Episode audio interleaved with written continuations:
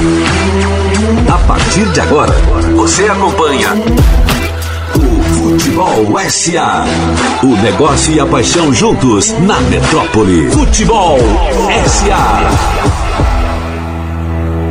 Aê, bom dia! Bom dia ou boa tarde, você escolhe, afinal você está no Futebol SA. Hoje é sábado, 30 de setembro, dia derradeiro de setembro de 2023.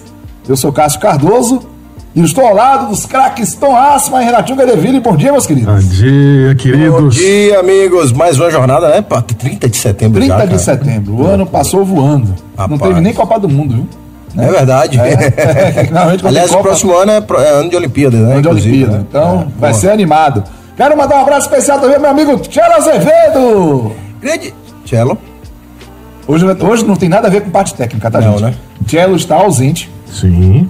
Porque Um ele. motivo nobre. Um motivo nobre Foi. que é colheita. Tchelo é um cara do agro, Isso. então, porque ele mora longe, ele mora no, no oeste da Bahia. Exato.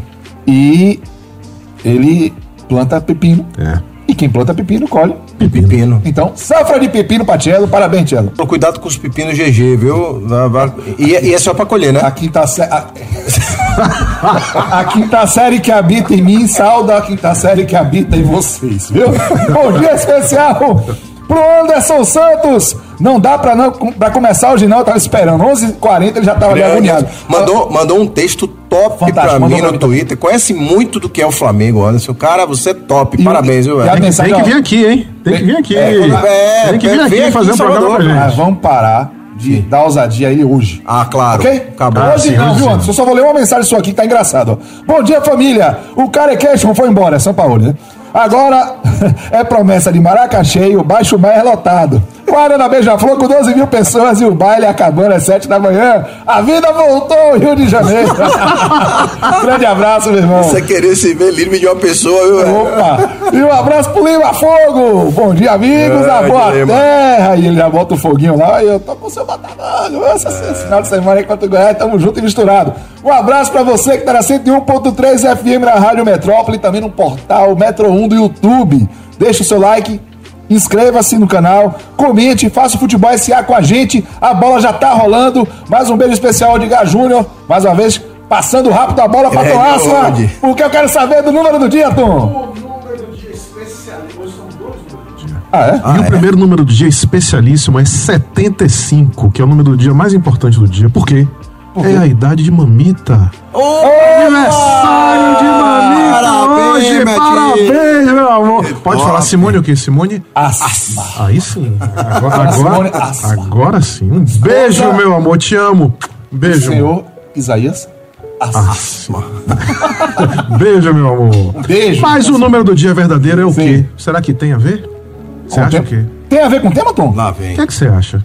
Dê a sua opinião. Você de Renato. Eu acho Você acha que que sim ou que não? Eu acho que pela primeira vez tem a ver com o tema. Ah, é? Diga, Tom Claro que tem a ver com o tema, como sempre tem a ver com o tema. O número do dia facílimo. Tenho certeza que teremos vários ouvintes acertando, eu não tenho nenhuma dúvida disso. E o número do dia hoje é 32,3 milhões de reais. Hum.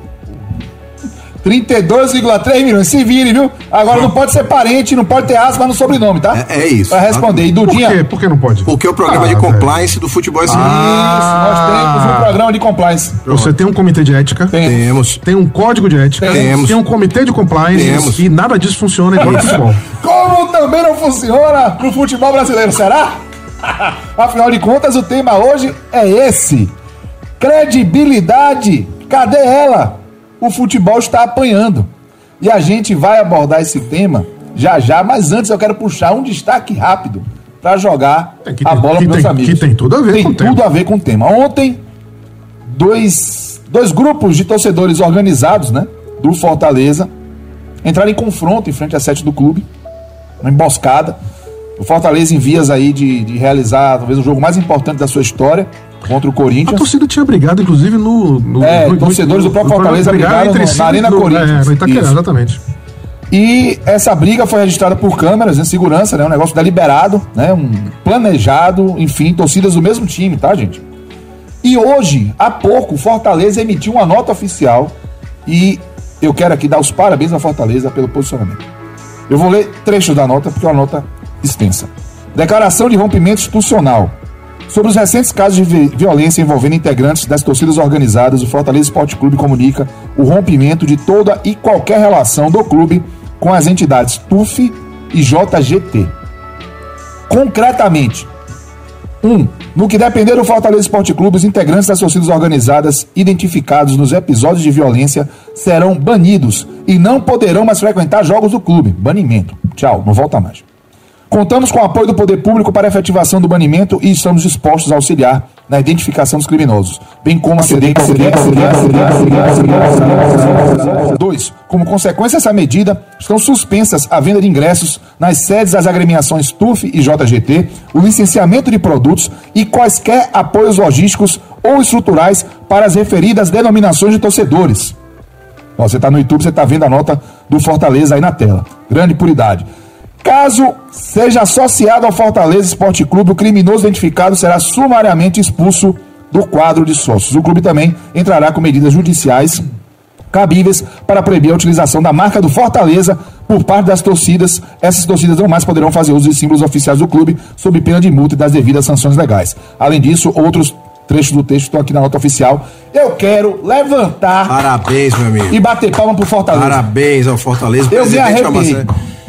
Inclusive, eh, a gente está conversando para trazer o presidente Marcelo Paz numa entrevista aqui no Futebol SA. Veja, o que ele está fazendo aí é a gestão da reputação do Fortaleza. Pronto. O que ele está fazendo é zelando pela continuidade do negócio dele. A Entramos no imagem, tema. a imagem É a institucional imagem do institucional. clube. Entramos no tema. Entramos no tema. E eu já vou por que que- Não é fácil, mas é simples. Sim. Não é não, fácil. não é fácil, É. mas é simples. Mas é um caminho São difícil, mas é óbvio. É tipo assim, ó, óbvio, só é. tem aquele. Você tem que subir a montanha, cheio de pedra, segurando no arame farpado, né? Com gente, os ventos soprando contra, as pessoas dizendo que você não vai conseguir, mas é o único caminho possível. Senão você fica no mesmo lugar. E qual é esse lugar? Por que, que a gente pensou nesse tema? Porque em determinado momento da semana, a gente se deu conta. Árbitros que aplicam critérios diferentes durante os jogos e acabam levantando suspeitas sobre a, vamos dizer assim, o teor dos erros, né? Ah, se são erros técnicos, se são erros de preparação, se são erros intencionais. Ah, envolvimento e manipulação de resultado. Julgamentos vão acontecendo, novos casos vão aparecendo, acusações vão aparecendo. O Roberto Cabrini apareceu num, num podcast para dizer que as convocações de seleção brasileira são convocações que não necessariamente seguem um critério técnico, e sim em busca de vantagens financeiras para os envolvidos. Isso foi uma declaração do Roberto Cabrini. E aí a gente fica colocando né, é, essas coisas na mesa porque o futebol ele mexe com paixão. Né? E a paixão, talvez o maior vínculo que a gente possa ter que preserve a paixão é o vínculo de confiança. Mas o futebol mexe com paixão para uma quantidade cada vez menor de pessoas. Então, Opa! E aí, esse é um segundo ponto, porque você tocou. É, apesar dos estádios cheios, apesar da média de público estar subindo, uma fatia cada vez maior da população não se interessa tanto por futebol. E esses dados estão aqui, ó, apoiados em uma pesquisa que fala que no Brasil 65% gostam mais ou menos, pouco ou nada de futebol. Esse é uma matéria de 2022, tá? De novembro de 2022, saiu na Metrópolis. E em 2018, uma pesquisa da Datafolha mostrou que 41% dos entrevistados disseram não ter interesse por futebol. O índice 10 pontos percentuais maior que o de uma pesquisa realizada em abril de 2010. Estamos falando do futebol que tem mais títulos de Copa do Mundo, do futebol que é conhecido ainda como o país do futebol, do futebol que tem inúmeros clubes que está cada vez mais dominante no seu continente, não é? Mas que a gente acaba trazendo é, esses dados e percebendo que existe uma fuga ali de interesse, pelo menos de quem podia chegar junto do futebol. Tem a ver com essa credibilidade ameaçada? Até que ponto isso é uma questão exclusiva do futebol? Até que ponto isso é uma questão do Brasil? Até que ponto a gente pode se preocupar? E o que a gente pode fazer enquanto ecossistema do futebol, meus amigos, para que a gente possa mitigar essa sensação de desconfiança que toma conta de quem está envolvido com o futebol? Cássio, pra mim você já pegou o ponto aí que eu quero fazer já o gancho a partir do que você falou. Não é exclusividade do futebol. Não é exclusividade do Brasil. É bom que a gente coloque tudo na mesma página pra Vamos, vamos começar É, logo, pra não né? ficar olhando sempre pro nosso jardim dizendo, caramba, o que não presta é aqui, tudo que de ruim acontece é no futebol e tudo que não presta no mundo, no universo, na galáxia é aqui no Brasil. E Não é, né? Então, mas vamos lá. A gente teve, citando um caso de outro esporte, o boxe. O boxe teve 10 lutas na Olimpíada do Rio, em 2016, com manipulação de resultados. A ponto do COI, do Comitê Olímpico Internacional, afastar, expulsar a Associação Internacional de Boxe e não permiti-la que ela organizasse mais Olimpíadas. Então, assim, ele não tirou a modalidade do, da Olimpíada, mas falou o seguinte: ó, você não vai organizar mais isso. Afastou lá. Então, estamos falando do boxe. Sim. Estamos falando do tênis. Tênis tem situações de manipulação de resultado na Polônia, é, com, com outras figuras. Estamos falando de ciclismo. Ciclismo, quem não vai lembrar Fórmula 1, do Nelson doping? Piquet. Fórmula 1, Nelson Piquet. O Nelsinho, né? Ciclismo, Nelsinho, é bom que se diga.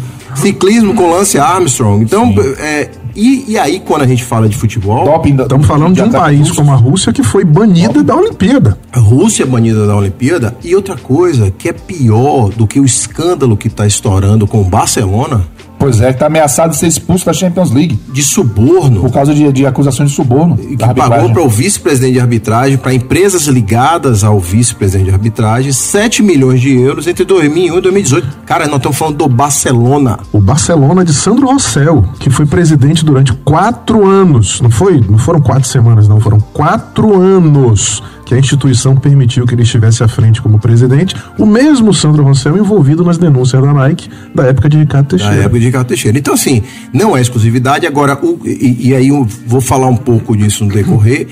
É, o que a gente percebe é que situações de descrédito vêm de processos e ecossistemas ou empresas que não têm governança bem implantadas, que não têm cultura de gestão, que não têm z- é, zelo por reputação, Que não tem controle externo, que não tem controle externo, que não tem transparência. né? que não prestam contas. Pronto. Então, aí sim você vai pegar o, o campo fértil para que isso tudo ocorra. E que tem nos seus patrocinadores cúmplices. Também alguns. Mesmo que pass- fossem passivos, mas cúmplices de uma- da, da inexistência dessa governança. A gente tem que falar disso também. Esse movimento todo ele é financiado por um conjunto de empresas que permite que esse tipo de coisa acon- aconteça. E as pessoas só fazem com a gente aquilo que a gente permite. Você já usou essa frase uma vez, eu acho ela maravilhosa. E aí, quando a gente vai para um desses aspectos que eu levantei, por exemplo, a, o escândalo de manipulação de resultados por parte de atletas, né? É, cartão amarelo, enfim, envolvendo casos de apostas, as casas de apostas como vítimas nesse caso, tá? Elas estão. é, não, não estão participando do crime, aliás, estão sendo lesadas por essa, essa prática. É, muitas punições diversas. Né? A gente acabou de ver aqui o, o- uma nota do Fortaleza e a gente espera que essa nota ela seja só o início do processo, ou seja, a comunicação do que vai ser feito, mas o que está sendo comunicado seja feito, que esse também é um processo difícil. Né? É, o caminho é difícil. Né? Ele diz, eu vou por ali, tudo bem, mas subir são outros 500, né? Exige força Também das pernas. Mas deixa eu lhe fazer uma pergunta. O futebol brasileiro vive hoje uma crise de credibilidade maior do que já viveu antes? Esse ponto Essa é uma boa pergunta, Essa é uma boa pergunta. Por que o futebol brasileiro. Eu tenho exemplo, dúvidas. Eu, não, eu acho que não. Não, eu acho que não. O futebol brasileiro, por exemplo, já viveu uma virada de mesa em 96. O Fluminense caiu. Foi. O Renato Gaúcho, técnico interino, tinha acabado de estar ali na transição, deixar de ser jogador para ser técnico. Ele disse: Nós vamos quebrar a mesa. Não foi isso? Foi. E os dirigentes do Fluminense comemoraram com champanhe Isso. a permanência do Fluminense na primeira divisão. Permaneceu de 96 por causa do escândalo do caso Ivens Mendes. Não foi isso? Isso. Eu tô aqui de memória, Ô, mas você- teve um- um- um- envolvendo Petralha, A memória de envolvendo o Mário César É. Petralha, que também já era dirigente do Atlético Paranaense atuante. E o, o Campeonato Brasileiro acabou sendo é, melado e teve um campeonato, em vez de 24 clubes em 96 e 97, foi para 26 clubes em 97. Fluminense e Bragantino permaneceram. E o Fluminense caiu de novo em 97, no fim das contas não teve jeito, né? E chegou aí para a Série C. Mas da Série C ele subiu para B, não jogou a B para chegar na A. Teve a Copa João Avelange. Essa é só- E há outros clubes também. é, e nessa do Fluminense, Bahia, por exemplo, não Claro, subiu é. da B Exatamente. em 99. O Bahia fez uma grande campanha, mas ficou no meio do caminho, ali na, na, na- fase final, com Santa Cruz, Vila Nova e Goiás. Isso. Então, é, e o Bahia foi a reboque disso. Inclusive, eu tenho uma história fantástica depois de um amigo meu que deixou de ir para estádio, só voltou num Bahia Flamengo, que o Bahia deu 4x1. E quando ele voltou, a gente estava de turma. Eu vou ter que contar essa história. Não tinha negócio de internet, era 2000. Ele fez protesto, ele não foi para jogos do Bahia até o meio de 2000, quando teve Bahia e Flamengo. Setembro de 2000. E aí, quando ele apareceu no estádio, a gente começou a cantar. Ô Lele, lá Little Way, vem aí, o bicho vai pegar. Little Way é o apelido dele. Quem tava em volta não sabia que era Little Way, mas como tinha uns 6, 7 caras cantando, vê quem é esse Little Way? Aí um amigo meu, assombrado, fez, pô, o gringo que o Bahia contratou. Porque o Vitória já tinha trazido o Petkovic, já tinha trazido uns caras também. Ele, o Bahia trouxe um gringo, ele também trouxe, pô, é Little Way. Aí os caras começaram a cantar junto. Ô, Lele, ô, lá, Way, aí o bicho vai pegar naquele corredor da cantina 23, velho. Quando ele foi chegando, ele não entendeu nada, velho. O que tá acontecendo, né? Enfim, a desinformação, né? Você vê essas demais. espalhando. Então, é, essa crise de credibilidade não é nova. Mas até que ponto a gente está conseguindo evoluir no ritmo necessário? Porque ainda existe a crise de credibilidade. Tem jogador do Bahia que até hoje o pessoal fica dizendo que aquele escanteio que ele cedeu lá no estádio do Café contra o Londrina foi, né? Aí teve um lance que o cidadão faz um gol contra, que diz, rapaz, isso aí tá estranho. O pênalti que foi cometido por um jogador do Bahia no estádio contra o Vasco, teve gente do lado gritando, rapaz, tem que ver isso aí, É, não é porque possível. aí gera todo o descrédito. É a cadeia do doutor. Esse é que é o problema, que você coloca ali em xeque coisas que às vezes nem tem fundamentos. E porque justamente porque deu brecha. Agora, eu, eu preciso reconhecer uma coisa. É, eu acho que é um ponto de discussão, de fato, a gente é, é, aqui debater se é o momento pior em termos de descrédito. Eu não saberia te dizer, Tom. Eu, eu tenho dúvida disso. Agora, é importante reconhecer que desde que estourou o escândalo dessa, dessa manipulação, por exemplo, no que diz respeito à aposta esportiva, até as punições, isso foi muito rápido, tá? Foi? Então foi questão de meses. Foi. Então esse assunto não ficou ali rolando com o cara que ia acabar em pizza e que, ah, não. Cara, Ainda que haja punições questionáveis. pronto, né? você pode até questionar. Que era o ponto que entrava. Que Essas que um condições. é, é um são dois anos, outro pega outro- dois anos, É. outro pega um, outro paga 40 mil de multa. de- deve ter algum Por que, tipo que de um condenado critério. paga 40 mil de multa de ter participado de um esquema que pode colocar toda a indústria em xeque? É isso. Sabe? Que foi um caso de um jogador que foi essa Ah. semana jogado pelo STJD. Veja, ninguém está aqui dizendo que nós não temos problemas ou não temos Claro. questões graves que envolvam credibilidade institucional do futebol brasileiro. Até porque você falar de credibilidade do futebol brasileiro é você falar sobre a credibilidade do futebol e a credibilidade do Brasil. Brasil. Aí quando você junta essas duas coisas, óbvio que você tem um open bar de problema, né? Ah, Quando você olha para trás e você vê que a CBF, a CBF, só para lembrar aqui o que é, é a CBF. A CBF é a entidade dona das marcas das seleções brasileiras, dos campeonatos, da arbitragem, da regulação, dos registros, das transferências, do calendário, das premiações, da governança maior do futebol brasileiro. A entidade que é responsável por tudo isso chama-se CBF. CBF. A CBF teve os seus três últimos presidentes, fora o atual. Né? Se você olha para trás, os três últimos presidentes envolvidos em questões Sim. de banimento, de, banimento. prisão. Não poder sair do país. Não poder sair do país. Estamos falando de Ricardo Teixeira, estamos falando de Paulo Marinho Nero. e Marco Paulo Del Nero. Ao ponto de Juca Kfouri fazer uma brincadeira, viaja Del Nero. Lembra que ele, É, exatamente. ele não podia viajar? Então, pô, se você tem essa entidade com os três últimos presidentes envolvidos nesse tipo de coisa, é óbvio, óbvio que a gente está falando de um, de, um, de um ecossistema fragilizado do ponto de vista de, de credibilidade, né? Eu acho que ninguém discute isso. Agora, há um também, por outro lado, um, um conjunto de outras coisas que tem melhorado o ambiente de credibilidade dos negócios no Brasil, do futebol em particular. As ferramentas de controle evoluíram, né? As ferramentas de controle evoluíram. A, a presença de. Enfim, a gente, a gente vai, a gente vai A falar mais sobre transparência, isso, né? Você vê os clubes hoje publicando números econômico-financeiros cada Muito maior do que em mais. muitos casos da Europa. Muito Um maior. ambiente de transparência maior. O próprio Grafietti cansa de dizer Sim, isso. Os sem clubes brasileiros são mais transparentes do que a maioria dos clubes europeus. Então a gente também não pode, você está certíssimo, a gente não pode dizer que nós somos o pior do mundo, a gente não pode dizer que isso se refere apenas a futebol. Esse não é um problema do Brasil e não é um problema do futebol.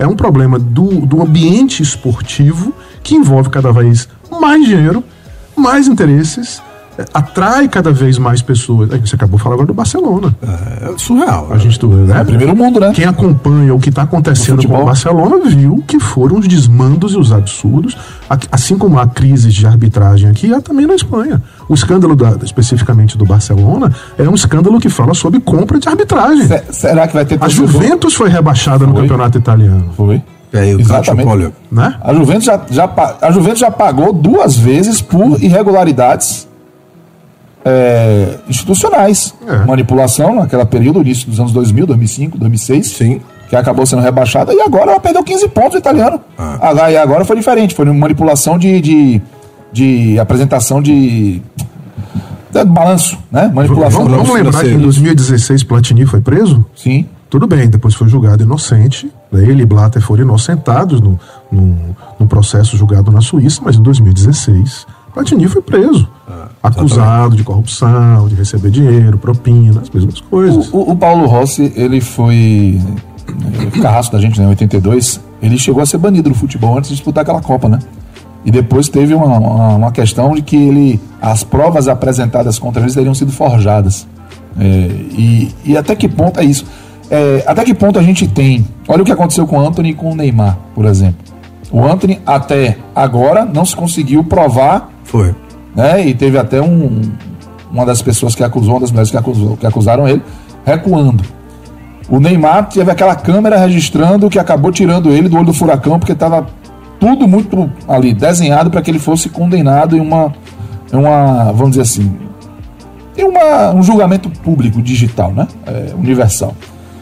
É, acho que o futebol ele está passando muito por isso também, né? Porque veja, quando a gente não consegue lidar com a, com a frustração, a gente tende a colocar essa frustração em aspectos, isso é muito profundo, né? Talvez seja uma viagem mais de psicóloga, eu estivesse falando com a terapeuta aqui. Mas a gente lida com a frustração, então a dificuldade muito grande de colocar a, a frustração em nós, como os responsáveis, muitas vezes, por não saber lidar com as coisas que acontecem. Então, por que, que eu estou dizendo isso? Porque a gente tende a não facilitar também a vida de futebol e de outros aspectos da vida, a partir do momento que os resultados que não nos agradam são colocados num prisma de falta de lisura, num prisma de irregularidade, de trapaça, de algo além do que deveria ter acontecido, porque a nossa crença é que aconteceria diferente. De enxergar o, claro. coisa onde não há.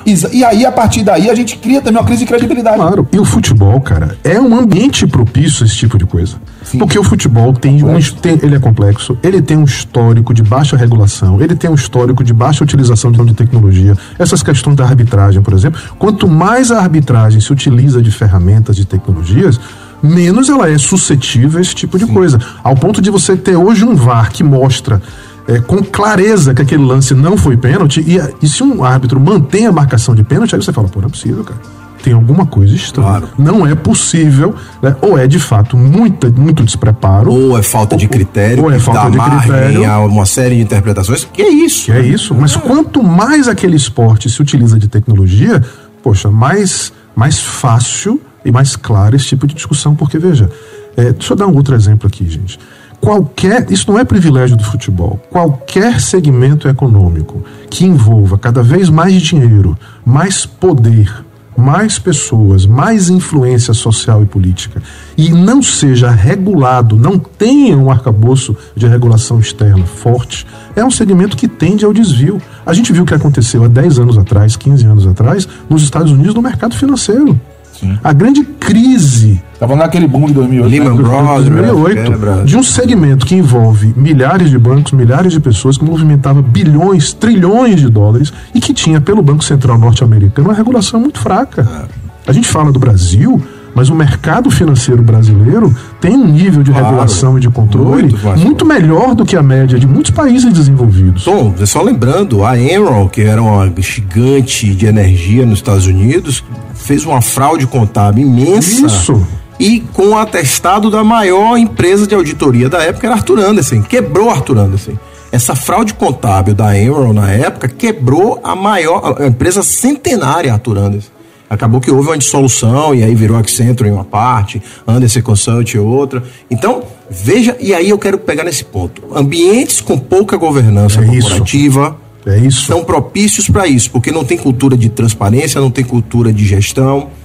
Então, esses leques. E o futebol sempre foi assim. Agora, o futebol vem se transformando no mundo todo e aqui também.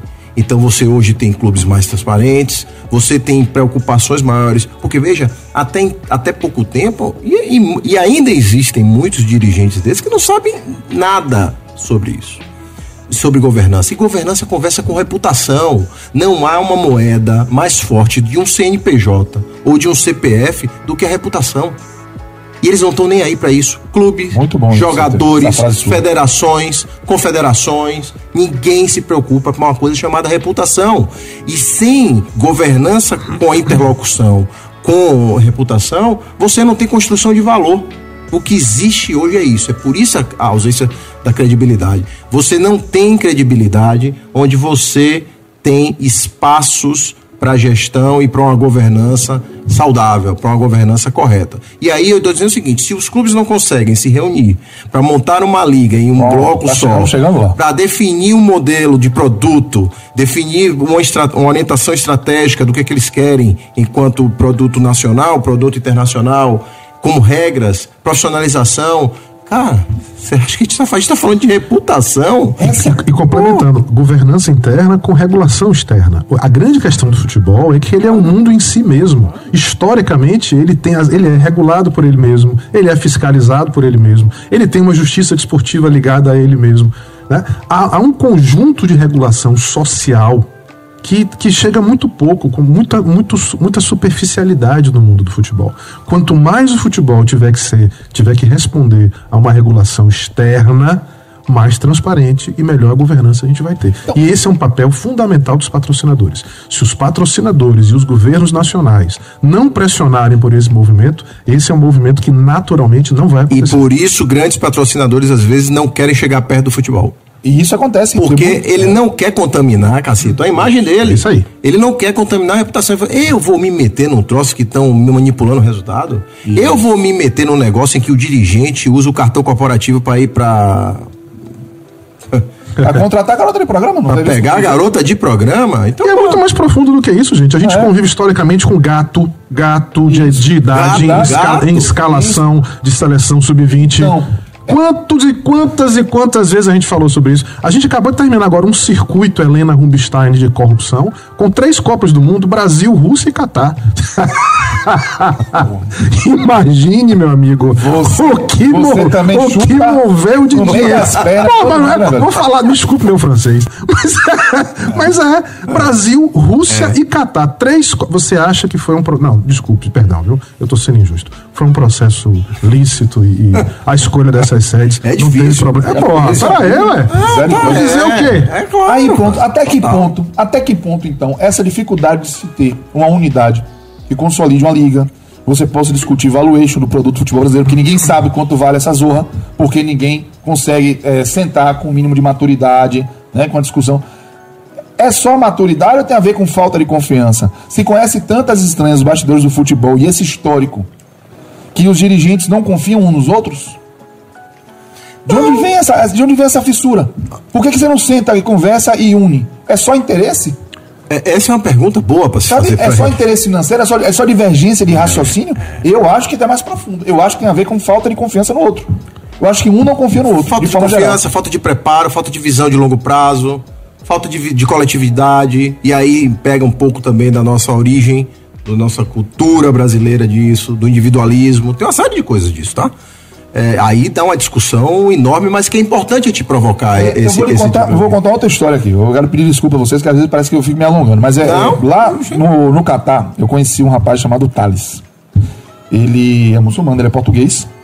E eu conheci numa mesquita, lá de Doha. E ele estava lá, porque ele tem uma ONG. E ele, a- o objetivo dele lá na- naquela ONG, do- da presença dele na Copa, durante a Copa em Doha, era que ele pudesse desmistificar algumas coisas relacionadas ao, ao islamismo. E aí eu conheci o cara muito simpático, ele fala é, fluente árabe, inglês, português, um cara maravilhoso. Conversei bastante com o Thales, tudo, e ele fez assim.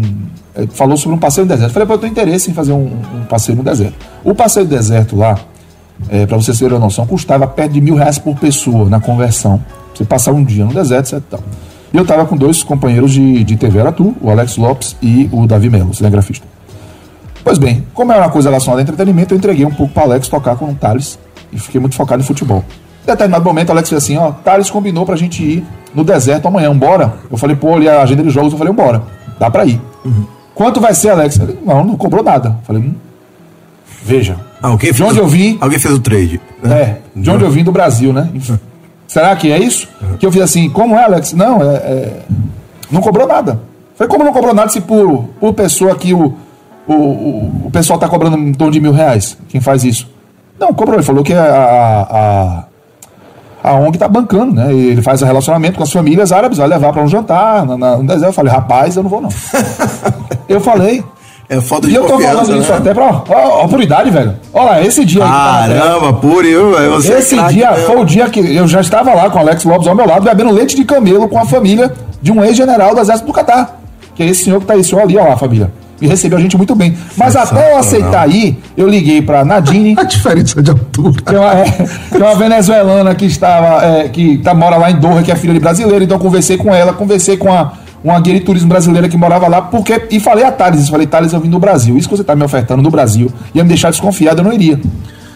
E eu fui, e era um programa maravilhoso, Olha pra isso. fui tratado como um rei, com toda a distinção, com todo o cuidado, cometi alguns equívocos de etiqueta em relação, por exemplo, se você vai pedir um, um chá novamente, você baixa a mãozinha de um jeito, se você não quer, você Ah, segura. mas, aí, mas aí você não Isso. sabe desses códigos, né? Mas é, o que eu quero dizer é que eles estavam dispostos a nos ajudar nos detalhes. Mas a questão é mais profunda, Cacito. Ninguém formado numa sociedade que está exposta aos níveis de violência que nós estamos expostos aqui no Brasil, violência em todos os aspectos, violência Moral. física, moral, verbal, cultural. Ninguém que se forme dentro desse ambiente de violência consegue crescer confiando no outro. A confiança é- não é uma característica, não consegue crescer de maneira desarmada. Nós, nós somos hoje um povo armado. As nossas relações uns com os outros são relações armadas. Por quê? Porque a gente precisa se proteger do outro. É evidente que isso cria em nós um Porque temos sentimento dado de. prova ao longo dos anos que isso de que é não uma de- defesa. É uma defesa. Porque- que o quanto e, e você quer que, que a gente cresça confiando naturalmente. A confiança ela é uma característica de sociedades desarmadas, de sociedades que não precisam se proteger uns dos De outros. construções seculares, inclusive. Seculares, Construções sim. de relações seculares. Isso tudo para dizer até que ponto não acreditar, que é o que a gente é condicionado a fazer, pode tirar oportunidades. No meu caso individual, eu poderia ter deixado de viver aquela experiência fantástica, inesquecível, que eu registro para a vida toda. E pode tirar oportunidades dentro do ambiente corporativo, dentro do ambiente do futebol, de você produzir mais, crescer e fazer todo o ecossistema crescer. É porque credibilidade não é uma peça, é, não é uma peça de dois quebra-cabeças, né? É, né, né, Você pega dois quebra-cabeças, juntou aqui e formou uma paisagem. Credibilidade é um quebra-cabeça de milhares de peças. De tudo. De tudo. Que vai de gente, comportamento, é, regulação, é, maturidade das organizações, maturidade das relações de é, governos, parceiros. Então, cara, é um, é um ambiente. Por isso que você sai direto, rankings, em é, cidades melhores para você empreender. Sim. Cidades, países melhores. De onde vem isso, né? De onde vem isso? Vem disso, dessa harmonia de tantas frentes juntos e que quando você trata de futebol, esse é o grande problema. Por isso que nos dá essa dúvida até que ponto se esse é o momento pior em termos de credibilidade do nosso, do nosso É, esporte. eu- eu não- você acha eu que acho é? que é uma. Eu, Eu- acho eu que não acho que seja eu acho não. que, na verdade, ecoa muito essa questão, e principalmente da máfia das apostas. É, lembrando, a comissão, a, a CBV teve um escândalo com o contrato do Banco do Brasil, a Confederação. Brasileira de Vôlei, Perfeito. contrato com o Banco do Brasil em que alguns dirigentes receberam comissão. né? Então veja, veja o tamanho desse, desse negócio aí, para onde foi. Então tem na Comissão Brasileira de Vôlei, tem, é, se você for puxar, em outros esportes. Agora, é, é, para mim a questão crucial é o que dá para ser feito, o que dá para a gente evoluir em termos de institucional, e eu tô falando de futebol mesmo, é, no momento em que uma liga estiver a postos, Sim. no momento em que os caras se unirem ali e falou, é, a partir daqui nós vamos construir o nosso marco zero de, do nosso projeto. É, é a esperança que eu tenho, porque fazer isso com cada um defendendo seus interesses, sem alguém tutoriando e conduzindo esse processo, nem que seja dos 40, mas que eles estejam fechados em uma orientação, 40 clubes, né? em um fundamento, os 40 clubes, em um fundamento, em uma orientação, aí não É, dá assim, pra acreditar se é, não for isso. Eu acho que, assim, eu, eu posso dizer que o, Brasil, o futebol brasileiro vive hoje uma crise de credibilidade? Eu acho que não. Eu acho que nós continuamos convivendo com uma série de fatores que afetam essa credibilidade, mas acho que nós já tivemos no passado eh, condições institucionais e regulatórias piores do que a gente tem hoje.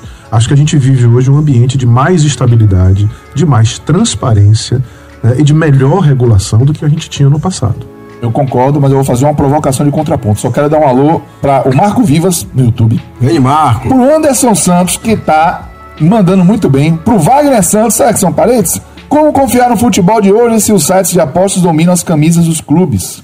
Tem uma pesquisa recente em que o interesse pelo futebol é está em te- esse, 46%. esse é um ponto que a gente tem que tratar aqui mesmo. É, isso aí. É, Wagner talvez seja a segunda grande ameaça que o futebol vive hoje, seja essa. Foi excelente. Pimentel TV, um abraço, 32 milhões. É o que o Flamengo joga fora, mandando o treinador embora. Errou! Diego Araújo. E foi, e foi mais do que isso. É. É mais do que, É mais do isso. que A isso. perda do Flamengo é O mais do Eduardo mais do que Quevedo, isso. ótimo tema. Voltando de Buenos Aires. É, tá na hora, patrão. Com resultado melhor do que a atuação. Abraço aos amigos. O Palmeiras empatou com o Boca Juniors no primeiro jogo de ida. Não, não foi um jogo ruim, não. Acho que o Palmeiras. Foi, não? Eu, achei achei o jogo fraquíssimo. É, mas assim. Não, mas o resultado foi que bom pro Palmeiras. Palmeiras É, tá ótimo. né? Mas foi um joguinho Mas você pega o contraste do que foi Fluminense e Inter no dia Ah, anterior, tá aquele doido. Palmeiras e Boca. Parece O jogo foi um não jogo. É, foi um não jogo. Bom dia, seus lindos. É o Thiago Pina. Bom dia pra você. Muito obrigado pelo reconhecimento, mais do que justo. Eu, Nada credi- como ter uma câmera que melhora a credibilidade. É, a credibilidade da- Eu acho que em algum ponto essa câmera tá no É. descrédito. Isso é discutível. Como é discutível, seu Tomás, é o seguinte, eu concordo. Quando a gente diz que é, não vivemos hoje uma crise de credibilidade maior. Né? A gente, inclusive, quando a- a- tinha uma dificuldade mais. é, era mais complicado você ter acesso a controle, ferramentas de tecnologia, câmeras. É, hoje você consegue ver o que o cara tá falando no campo, você consegue ver o que acontece em qualquer parte do gramado e mostrar isso ao juiz. Ou seja, se você tiver com um jogo no ataque, o goleiro agrediu um, um jogador do banco de reservas, os olhos, todo mundo tá lá, mas a câmera pega. E aí diz assim: seu goleiro, você tá expulso. Ok. Não é melhor do que antes? Com É, é perfeito, maravilhoso? É, não. não. Tem problemas? Muitos. Mas é melhor do que antes. Mas até que ponto a gente ainda está engateando no que diz respeito ao que fazer? Uma coisa é a gente é, perceber, identificar e deixar claro que as coisas estão acontecendo. A, a sensação de que as acusações tinham fundamento em relação aos jogadores de futebol, porque os prints, o WhatsApp, os áudios. Você tá falando das casas de aposta. É, mas eu tô falando geral. Porque, veja, de, de forma geral, apareceram porque é, a tecnologia permite isso. Então você teve ali uma segurança de que aquilo estava acontecendo. Ok. A, a arbitragem com o VAR. O VAR mostra, fez amor, olha isso. Tá aqui na sua cara, e o cara erra. Então é muito mais fácil dizer que o cara não estava realmente preparado para aquilo, pelo menos. Pelo menos isso. Pelo menos. É. O que eu quero dizer é, ok, as ferramentas de controle estão aí, as, as coisas estão ficando mais expostas. E, e o passo à frente? E o que o Fortaleza fez hoje? Por que, que a torcida do Santos invadiu o gramado duas vezes, agrediu um jogador uma vez, tentou jogar bomba, e isso não é exclusividade do Santos, estou pegando só como exemplo. Tentou jogar bomba nos atletas do time eh, após o clássico contra o Corinthians esse ano, isso com o Cássio foi ano passado, teve punição, voltou, esse ano jogaram bomba, um, um sinalizador. Nos atletas, quase não conseguiram sair de campo. Foram punidos e de repente o estádio já está cheio de novo, liberado. Aconteceu com o São Januário. Apesar de que um argumento para manter São Januário fechado foi tosco, mas esse é outro esquema. Mas você concorda comigo que essa cultura de impunidade, É, de tolerância, não é do futebol. Eu ia falar isso É uma agora. cultura de, de impunidade e de excessiva tolerância é do Brasil. do Brasil. Mas a gente Não é do futebol. O que é que a gente pode fazer? Por que, que a gente, por exemplo, vai a reboque disso? Já que é, é engraçado, o futebol se coloca como uma bolha em diversos momentos.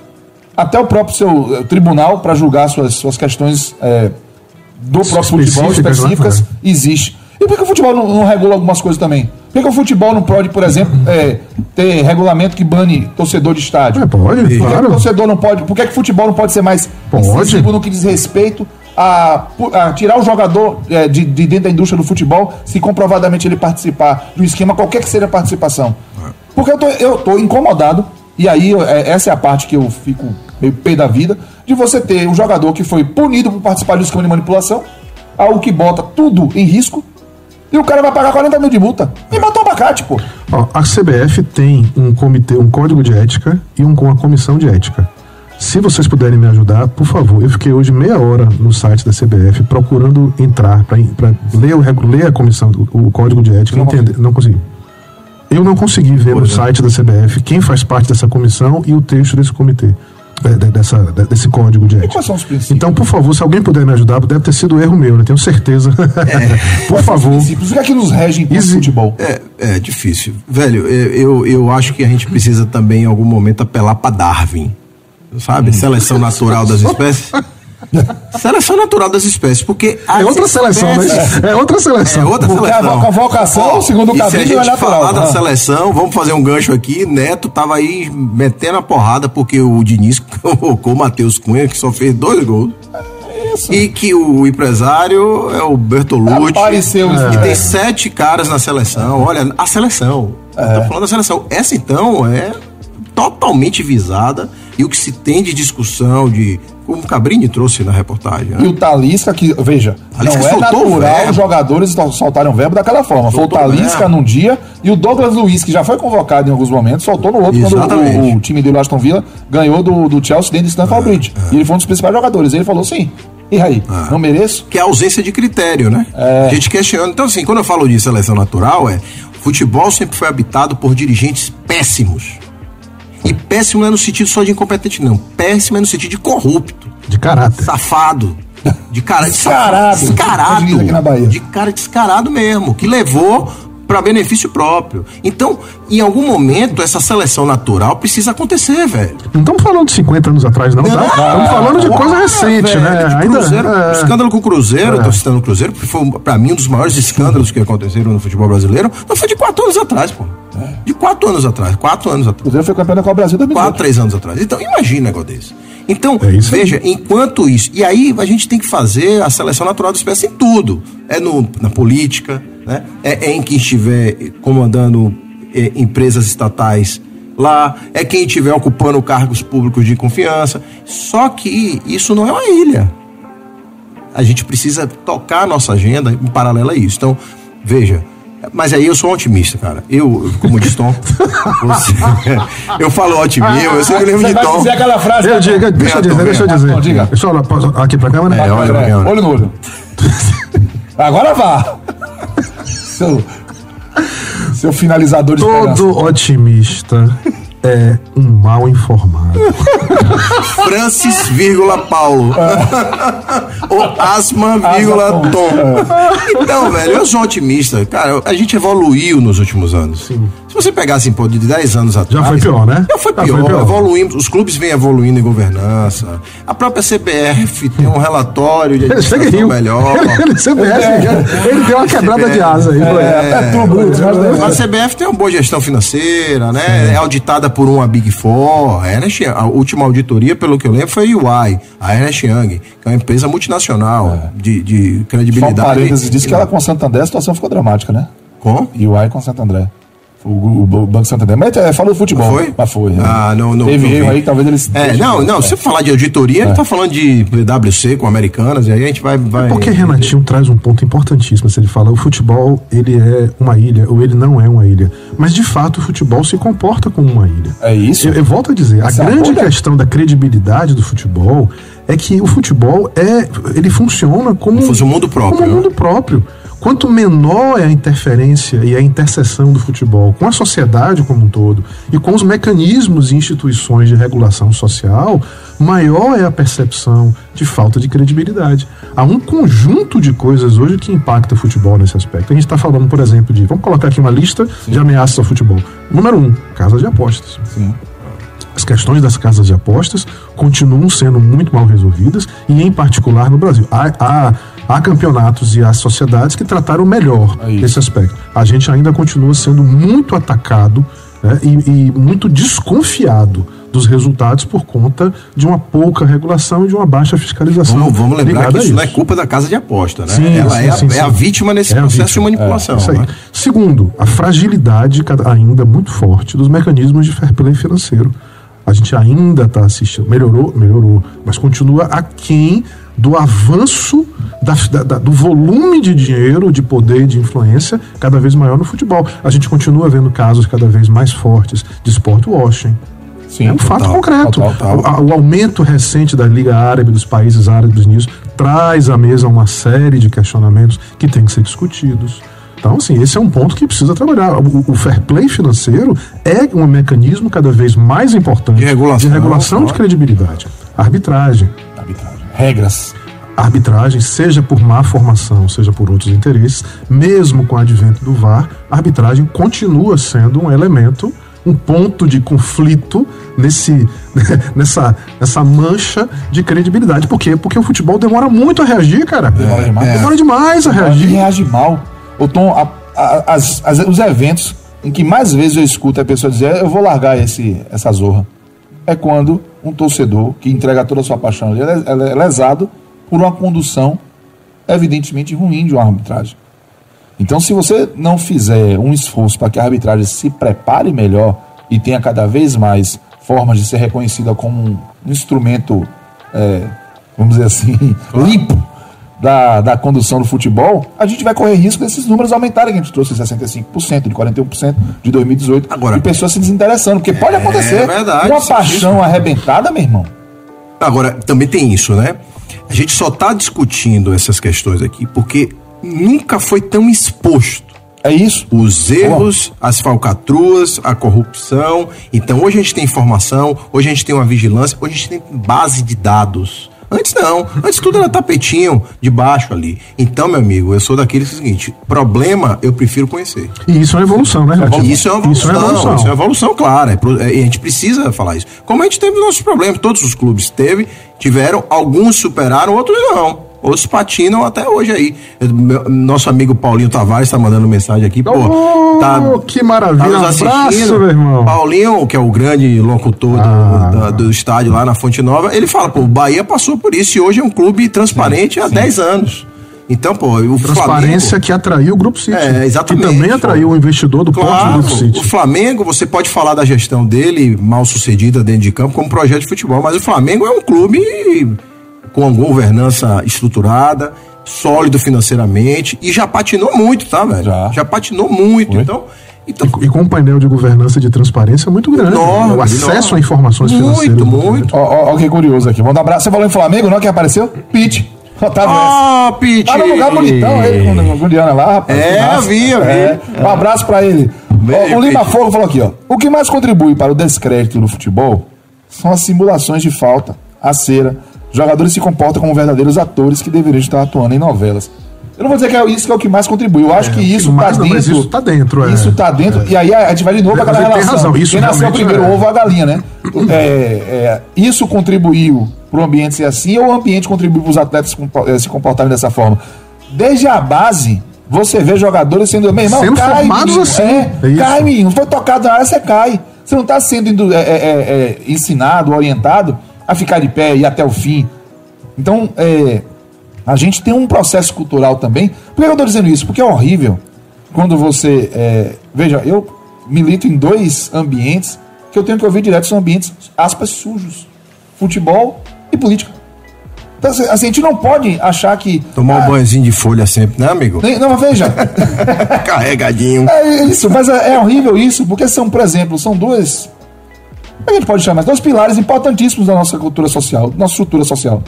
O esporte mais popular e a política, que em qualquer lugar do mundo tem que ser assim. E você não pode simplesmente se afastar porque que é sujo. Mas nós não somos uma sociedade que durante muitos anos aplaudiu a malandragem.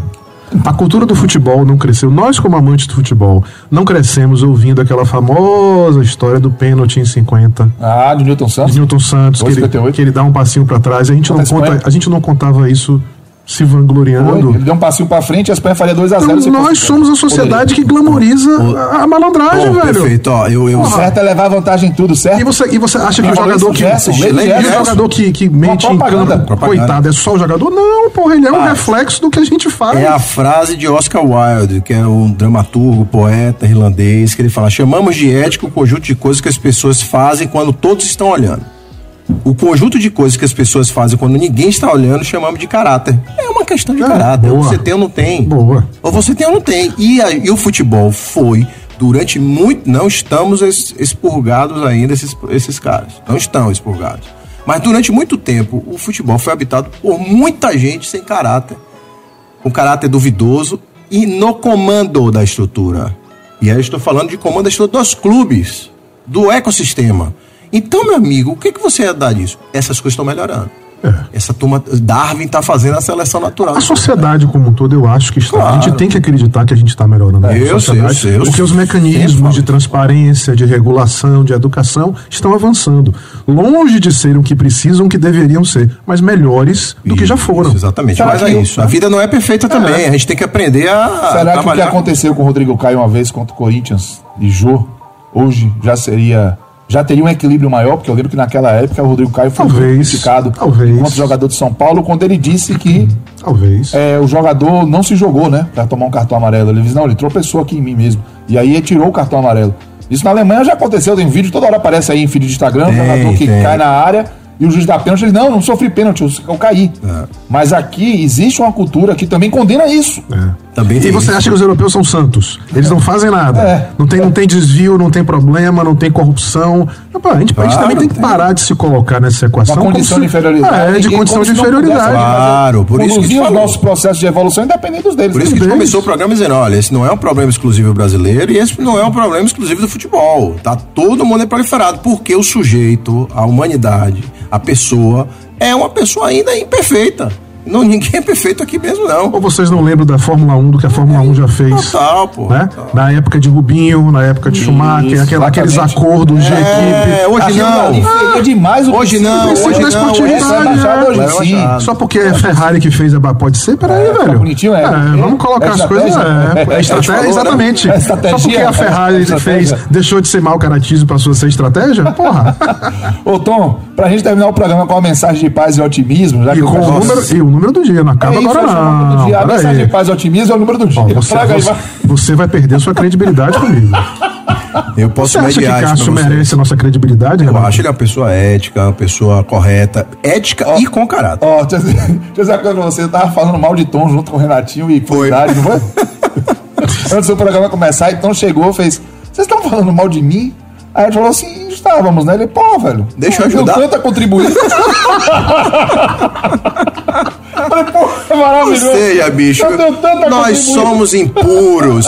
Viva os impuros. É, somos Puridade não é imperfeitos. puro, não. Puridade é puro. Puridade é, pu- é 100% puro. Somos imperfeitos, mas procuramos evoluir. Então, o número do dia. Tá já? É. Pera- 12h53, irmão. A hora correu desenfreada. caralho. Me responda. Opa! Quantas 13, pessoas vai. acertaram o número do dia? Só tem um cidadão inteligentíssimo chamado Diego Araújo. Não é possível. Não é possível. Eu não posso acreditar Ah, o chat tá aí pra provar. Você quer credibilidade? Ah, Você quer eu quero auditoria. Tá Agora, eu chat. quero agora- transparência. Agora a sua credibilidade ficou em xeque. Ficou em xeque. Com esses A vazamentos do café da manhã, É, todos os sábados. Exatamente. Eu não tô tendo acesso ao Estamos aqui a chat. protestar. Amigo, é Eu tô, eu tô confiando na palavra de Cássio. Eu quero uma regulação externa. conforto, Eu tá? quero a auditoria de uma Big Four. Uma auditoria.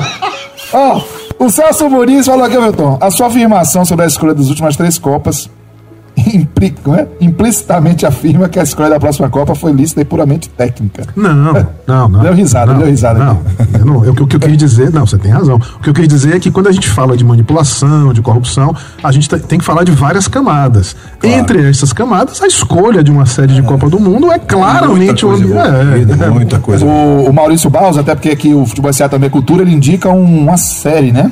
É, um documentário, na verdade, do Financial Times, que é Fallen the Money Behind Premier League Betting Sponsors, ou seja, negócio de, de sobre casa de apostas patrocinando os clubes da Premier Pô, League. que grande, que É, grande Maurício dica, Barros deu essa dica, atenção, Valeu, dica de valeu, cultura, valeu. Mas é, é, ele colocou que tá no Financial Times, é isso? É, Você- é, a gente deve encontrar no YouTube, né? É, exatamente. Cara, é A isso. gente viu agora na Premier League, por exemplo, um caso muito emblemático. Tem tempo ainda, rapidinho? Rapidinho. Sim, não, o cara vai falar. Paquetá sendo investigado em questões de casa de apostas e jogando futebol. Futebol, é, exatamente. Que zorra é essa, meu amigo? Tomando- é, exatamente. Que história é essa? Você está sendo investigado? Ninguém está dizendo que você está culpado. É. Você está sendo investigado? Pare de jogar. É, Já afaste-o. Se afaste o jogador. Preventivamente você afasta o jogador. Afasta o jogador. Não é, não é presunção de inocência nem de culpa, mas é, uma questão mas mínima de preservação, e preservação e gente- do, olha- tudo, do, do negócio, do Isso. clube, do jogador, de todo mundo. E olha que a gente está falando de um mercado regulado e um mercado muito mais maduro É, institucionalmente como exatamente. negócio que a Premier League, do que aqui.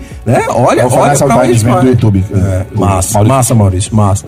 Tom, 32 milhões e 300 mil reais, segundo reportagem da CNN de Brasil, é a fonte dessa informação, é o total de propinas recebidas por Ricardo Teixeira em contrato de transmissão da Libertadores, Copa América e Copa do Brasil, naquele que foi considerado como o maior escândalo de desvio financeiro do futebol mundial. Até então conhecido, mas é possível uma que mensagem de paz e esperança, né? É. Na verdade? É, o, como ele mesmo disse, e o grande Paulo Francis, todo otimista é um mal informado. É um mal informado. Meus amigos, Tom Asma, meu amigo Renatinho Guedeville, hora já, já acabou, mensagem. você tem certeza? Não, Vamos, certeza vamos auditar esse tempo? Eu não tô, eu não tô confiando. Você, eu não tô confiando nisso. Não. Peraí que eu vou chamar a fazendo auditoria de primeira linha. Opa, É. mas mas estão complicadas aí nas fraudes contábeis. Aí. O que, que a gente Deus. pode deixar? Eu acho que esse programa ele é um programa que tá- envolve muita subjetividade, porque está falando de uma questão que envolve confiança, envolve fé, envolve crença e envolve as questões objetivas, que é as medidas que o futebol pode tomar. Eu já quero deixar de novo os parabéns ao Fortaleza pela nota e eu torcer para que o Fortaleza possa é, conseguir implementar. Eu sei que não é fácil implementar aquilo que está se predispondo a fazer, né? É, importante. Nós precisamos fazer com que o futebol São mensagens isso é uma importantes. Fortes. E as mensagens, as maiores mensagens estão nas atitudes. Nós não estamos no discurso. Total. Perfeito. Então, é, A eu prática tem que prevalecer. A prática tem que prevalecer. Eu torço para que o Fortaleza consiga implementar, porque isso pode ser fundamental para que a gente consiga preservar o futebol com a relevância que ele tem hoje nos próximos 25, 30, 50 anos. É o que a gente quer, né? Se a gente ama o futebol, a gente quer que ele Claro. seja relevante para todas as próximas gerações também. Meus amigos, Perfeito, meu irmão. Um, beijo. Beijo, que amigos. prazer. estar aqui com Rapidamente, vocês. Cadu mandou aqui, ó. Sport Wash, vou ter que pesquisar. Tom jogou com- duro comigo agora, que tá ouvindo a gente no rádio.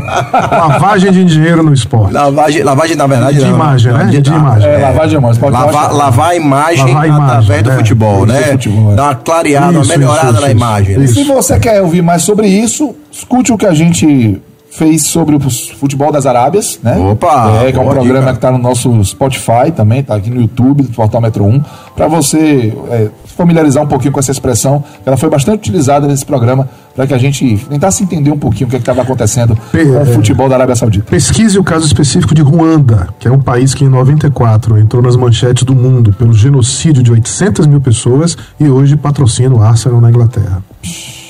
Pronto. Fucking Sport Wash. Um abraço, Lima Fogo, um abraço, Maurício Barros, muito obrigado pela participação de vocês. Celso Muniz, um abraço pro Anderson Santos, obrigado, meu irmão. Ó, fumo pra você hoje, viu? Eu sei que é improvável, mas é o que eu desejo do fundo do meu coração. Do fundo do coração, É, um abraço. Hashtag paz. É, sábado que vem a gente se fala como amigo de novo. Diego Araújo Aspa, você acertou, meu irmão. É, parabéns. Parabéns! Grande, Um beijo pra você. Nosso um beijo Ian. pra todo mundo que acompanhou a gente no nosso canal do YouTube, pra você que tá também ligado na 101.3 FM. Final de semana que vem, sábado que vem, tem mais Futebol S.A. Um grande beijo. Tchau, gente. Você ouviu Futebol SA na Metrópole. Todo sábado ao meio-dia na rádio e no youtube.com barra portal Metro 1. Futebol SA.